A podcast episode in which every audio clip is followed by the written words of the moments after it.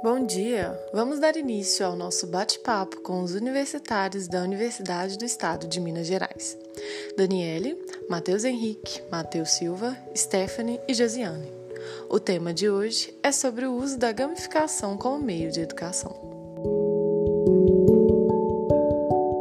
Bom dia, meu nome é Daniele e quero agradecer o convite a esse bate-papo e vim trazer um pouco do conceito de o que é a gamificação, que vindo do inglês gamification é o uso de ferramentas características de jogos para motivar comportamentos e facilitar o aprendizado das pessoas em situações reais, tornando conteúdos cansativos e densos em materiais menos complexos, associando eles aos jogos. Tem alguns exemplos de jogos que ensinam diversas coisas que, se forem passadas só como conteúdos didáticos, ficariam muito cansativos. Eu mesmo tenho no meu celular o Duolingo, por exemplo, um aplicativo que ensina línguas diferentes com a dinâmica de jogo. Tinha também um que fazia um questionário sobre as bandeiras e capitais de todos os países. Desse modo, fazendo com que a gente aprendesse todas as bandeiras de todos os países, de uma forma muito divertida. Então, a forma de ensino que a gamificação proporciona é muito prazerosa, e quando se é adquirido conhecimentos com essa dinâmica descontraída, é muito mais fácil absorver ela para a vida inteira. Bom, agradeço novamente o convite e passo a palavra. Passo a palavra agora para o Matheus. E eu queria agradecer né, pela oportunidade de estar nesse bate-papo e conversando aqui eu vou falar um pouco sobre a utilização da gamificação é, na educação, né? E a gamificação é, é uma forma muito interessante quando a gente começa a ver um pouco mais a fundo e a forma como ela é aplicada, pois ela pode ser utilizada em diversos momentos, principalmente é, no momento em que precisa de ter uma expectativa ali no aluno na hora dele se expressar ou ele falar de uma forma mais natural, quando ele vai ter que fazer algum trabalho ou alguma atividade é, desse jeito. E um grande exemplo são em aulas de língua estrangeira, em que tem diversas formas de, de ter essa, essa utilização nas aulas, né?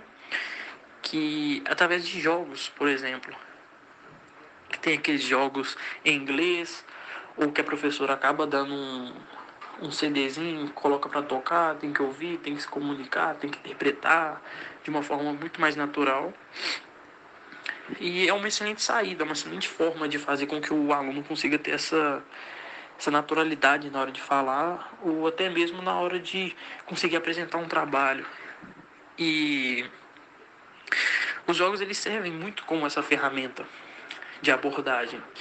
E é inúmeros temas, pode ser de vários vários temas que tem durante a aula ou até mesmo para um momento de, digamos que lazer, assim, na hora de apresentar um trabalho. E, e isso ajuda muito, tanto na hora da, da fala do aluno, de quem está aprendendo, quanto também na leitura, na escrita, na hora que o aluno tem que escutar, prestar mais atenção, focar. E isso ajuda também em aulas com, quando tem um conteúdo mais, mais denso, uma, um, uma aula mais difícil, que, tem, que precisa de mais atenção, mais concentração. Isso é extremamente fundamental, porque ajuda a conseguir facilitar o entendimento do aluno. Deixa de uma forma melhor, aí faz com que não fique uma aula às vezes monótona, monótona também, então é muito, é muito bom isso. Um exemplo é aulas de matemática, que são aulas que você precisa focar e prestar atenção para conseguir resolver os, os problemas, as equações ou o que seja. E às vezes você precisa ter total foco ali para não ficar aquela coisa difícil, às vezes que não é todos os alunos, não são todas as pessoas que têm a facilidade de conseguir pegar, identificar, entender. Isso acaba abrindo portas de uma forma muito, muito mais fácil essa interação com os alunos e essa utilização no meio deles. E proporciona também muitas formas e conceitos que no ensino tradicional gastaria horas. Que às vezes você explicando, você falando da forma como eu tinha comentado, iria demorar muito.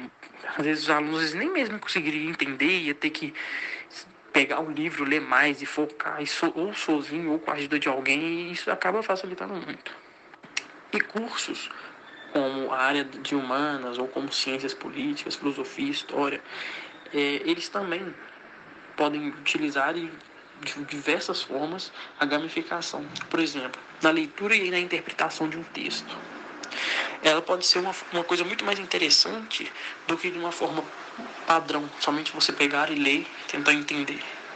A partir do momento em que o professor consiga retirar alguns elementos dessa interpretação e os gamifica, é, deixa ele mais dinâmico, mais interessante, faz com que o texto fique mais agradável na hora de ser lido, interpretado. E se a pauta for produção de texto, produção textual, um sistema de quebra-cabeças é, é, muito interessante. É, onde os alunos divididos em grupos têm que decifrar os enigmas, ou organizar os dados, ou a partir disso consiga redigir alguma, alguma proposta em que eles tenham é, que fa fazer alguma conclusão ou algo do, do gênero. E o mais importante de utilizar isso é saber o objetivo né, da atividade. Faz com que no final tenha essa, essa mensagem, essa ideia de mostrar a, o objetivo de tal atividade de uma forma mais dinâmica e mais leve de conseguir lidar e conseguir fazer. Bom dia, vou falar um pouco sobre as vantagens da gamificação na educação. O processo de ensino-aprendizagem vem mudando de forma significativa nos últimos anos, principalmente pelos avanços tecnológicos que estão transformando o perfil dos alunos e a forma como eles estão absorvendo os conhecimentos. As vantagens de usar a gamificação como forma de ensino melhoram também a memória. Os jogos promovem uma série de estímulos visuais que, associados ao conteúdo escolar, estimulam a memória do aluno, tornando o processo de aprendizagem mais prazeroso, desenvolvendo uma autonomia dos estudantes, ampliando a interatividade, estimulando também a criatividade, aprimorando a disciplina e criando assim uma competição saudável entre eles. Olá, bom dia a todos. Meu nome é Matheus Henrique. Desde já agradeço a participação de estar aqui podendo falar com vocês, futuros professores. Vou deixar hoje para vocês aqui um pouco do meu conhecimento.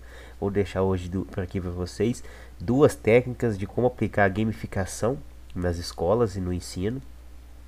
Uma delas seria você ir no PowerPoint, criar um avatar e junto com esse avatar você criar várias roupas, vários tipos de é, de skin que nós falamos, né, no mundo dos jogos para os seus alunos. O que, como é que funciona a temática desse método? Você iria criar o um avatar com as roupas e juntamente você iria mandar perguntas. A cada pergunta da sua matéria, claro, cada pergunta que o aluno respondesse, ele iria ganhar direito a um skin para equipar no avatar dele. O avatar nada mais nada menos, para quem não sabe, é um boneco. Então ele iria ganhar um skin para equipar no boneco dele e a cada pergunta que respondesse ele ganharia. Isso está muito presente nos jogos atuais. Isso eu creio que despertaria um grande interesse é, no, nas crianças e nos adolescentes estariam jogando, esse seria um jogo também, estariam jogando, só que também estudando ao mesmo tempo. Ele teria que se empenhar para responder as perguntas e como recompensa ele iria ganhar as roupas ou as skins, como é chamado, para equipar no seu avatar. Outra forma seria trazer um jogo educativo, mostrando um comportamento que deve ser aplicado na sociedade. A criança jogando aquele jogo, você trazendo aquele jogo para a escola ou mandando para ela é, posteriormente é, através de um link, ela estaria jogando aquele jogo e estaria vendo como é o comportamento e estaria mudando o comportamento dela, adaptando com o comportamento do jogo. Pois a gente sabe numa sala de aula existe 30, 40 alunos e cada aluno tem um tipo de comportamento, cada criança tem um tipo de comportamento. E é muito difícil, é cerca de 20 a 30 dias, é, segundo pesquisadores, para mudar o comportamento de uma criança. Só que com essa criança jogando um jogo educativo que o professor trazer para ela, ficaria muito mais simples, muito mais fácil dessa criança poder mudar o comportamento dela. E estaria inúmeros benefícios, tais como a criança seria é, o comportamento seria ótimo para a escola, para a sala de aula, para a sociedade, ensinando um ótimo comportamento. É, desde já, eu agradeço a todos vocês que estão aqui me ouvindo. Vou deixar o link disponibilizado de como vocês podem criar o avatar e as skins, skins na verdade são as roupas do PowerPoint. Agradeço a todos vocês que estão aqui me ouvindo e boa sorte para vocês, futuros formando e tenham um ótimo bom dia. Passo a palavra agora para a Stephanie. Olá, pessoal. Gostaria de agradecer a oportunidade de estar nessa roda de conversa e espero que eu possa agregar um pouco mais de conhecimento a vocês junto aos meus companheiros. Hoje eu vou falar de um tema interessante chamado transtorno de déficit de atenção, também conhecido como TDAH. E esse transtorno se trata de um distúrbio neurobiológico que começa a se manifestar ainda na infância ele é caracterizado pela sua falta de atenção, hiperatividade e impulsividade. É mais comum entre crianças e adolescentes, afetando entre 3 a 8% da população nessa faixa etária. Em aproximadamente metade dos casos, o transtorno permanece durante toda a vida, ainda que de uma forma mais branda. Estudos indicam que os fatores externos, como cultura, comportamento dos pais, criação, educação das crianças, não são as causas do TDAH. A causa mais frequente está relacionada à genética. Nos portadores do transtorno, há uma alteração no funcionamento dos neuros, neurotransmissores que são responsáveis por transmitir as informações entre os neurônios. Assim, a conexão com a região frontal do cérebro, que tem a função de controlar o comportamento, a atenção, memória e a capacidade de organização, e planejamento fica prejudicada e dá origem ao transtorno. Os principais sintomas são a desatenção, a inquietação motora, impulsividade e a hiperatividade. Os meninos tendem a apresentar maior impulsividade e hiperatividade do que as meninas. Porém, a desatenção se manifesta igualmente em ambos os sexos. Nos adultos, o transtorno de déficit de atenção com hiperatividade gera dificuldade no cotidiano, principalmente no trabalho, devido à falha da memória, à inquietação e à instabilidade. Pode ainda dar origem a problemas como consumo excessivo de álcool, drogas, ansiedade e a depressão. Em geral, é possível identificar o TDAH quando as crianças começam a manifestar sintomas de desatenção e hiperatividade por um período superior a seis meses.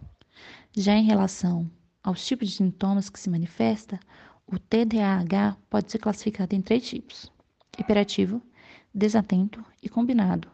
O combinado nada mais é que o hiperativo e o desatento juntos. Apesar de não ter cura, é possível conviver com o transtorno, proporcionando um bem-estar e a qualidade de vida aos pacientes. O tratamento do TDAH consiste em apoio multidisciplinar com os vários profissionais, como psicólogos, perdão, fonoaudiólogos e pedagogos. Alguns hábitos simples também podem aumentar a eficácia do tratamento, como praticar atividades físicas regularmente e manter uma alimentação saudável, reduzindo o açúcar e a cafeína. Bom dia a todos. Meu nome é Josiane e agradeço pela oportunidade de compor essa roda de conversa com todos vocês. Eu queria chamar a atenção para a seguinte observação. O mercado de tecnologia, de jogos e games, atualmente está em todo vapor. Ele não se abalou com essa crise global, social, com a recessão da economia, com a pandemia. Nós já sentíamos essa tendência tecnológica chegando para a nossa socialidade. E hoje, mais que nunca, não é uma tendência, e sim uma realidade. E cada um com suas várias atuações, tem se adaptado para aproveitar todas as vantagens que a tecnologia pode nos oferecer. Na educação não seria diferente.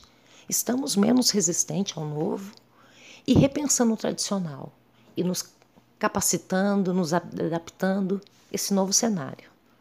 Pensando em inovação pedagógica, proponho refletirmos sobre o jogo do xadrez, considerado um esporte, uma arte e ciência, não, não se enquadra como jogos de azar.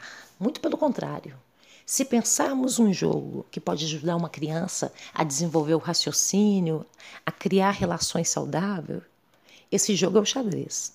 Ele colabora na melhora do seu QI, ajuda na memória, na concentração, deixa o cérebro em forma, prevenindo o Alzheimer, a demência, te deixa mais focado, concentrado, favorece a compreensão de novas disciplinas, principalmente matemática, assim como provoca sua imaginação, a criatividade, maturidade na tomada de decisões, te ensina a perder com honradez.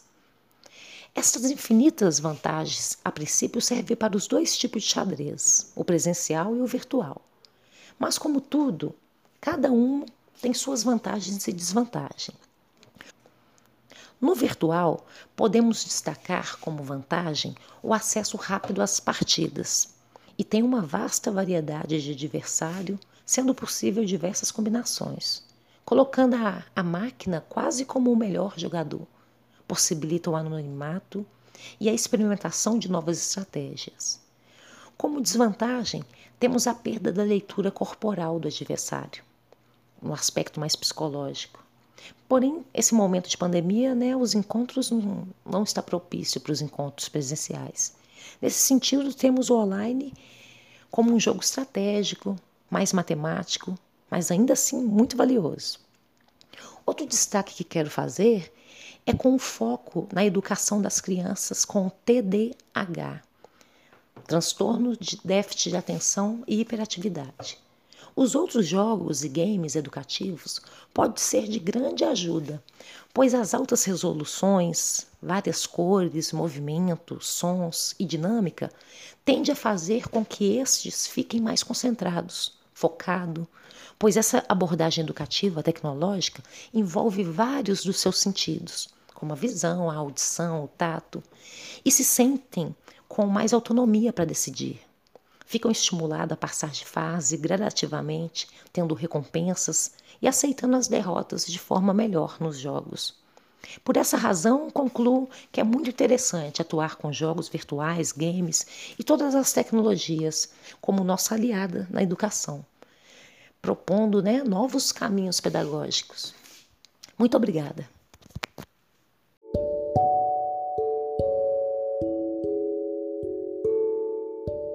Agradeço a todos que contribuíram com a nossa roda de conversa e agradeço também a você que ouviu.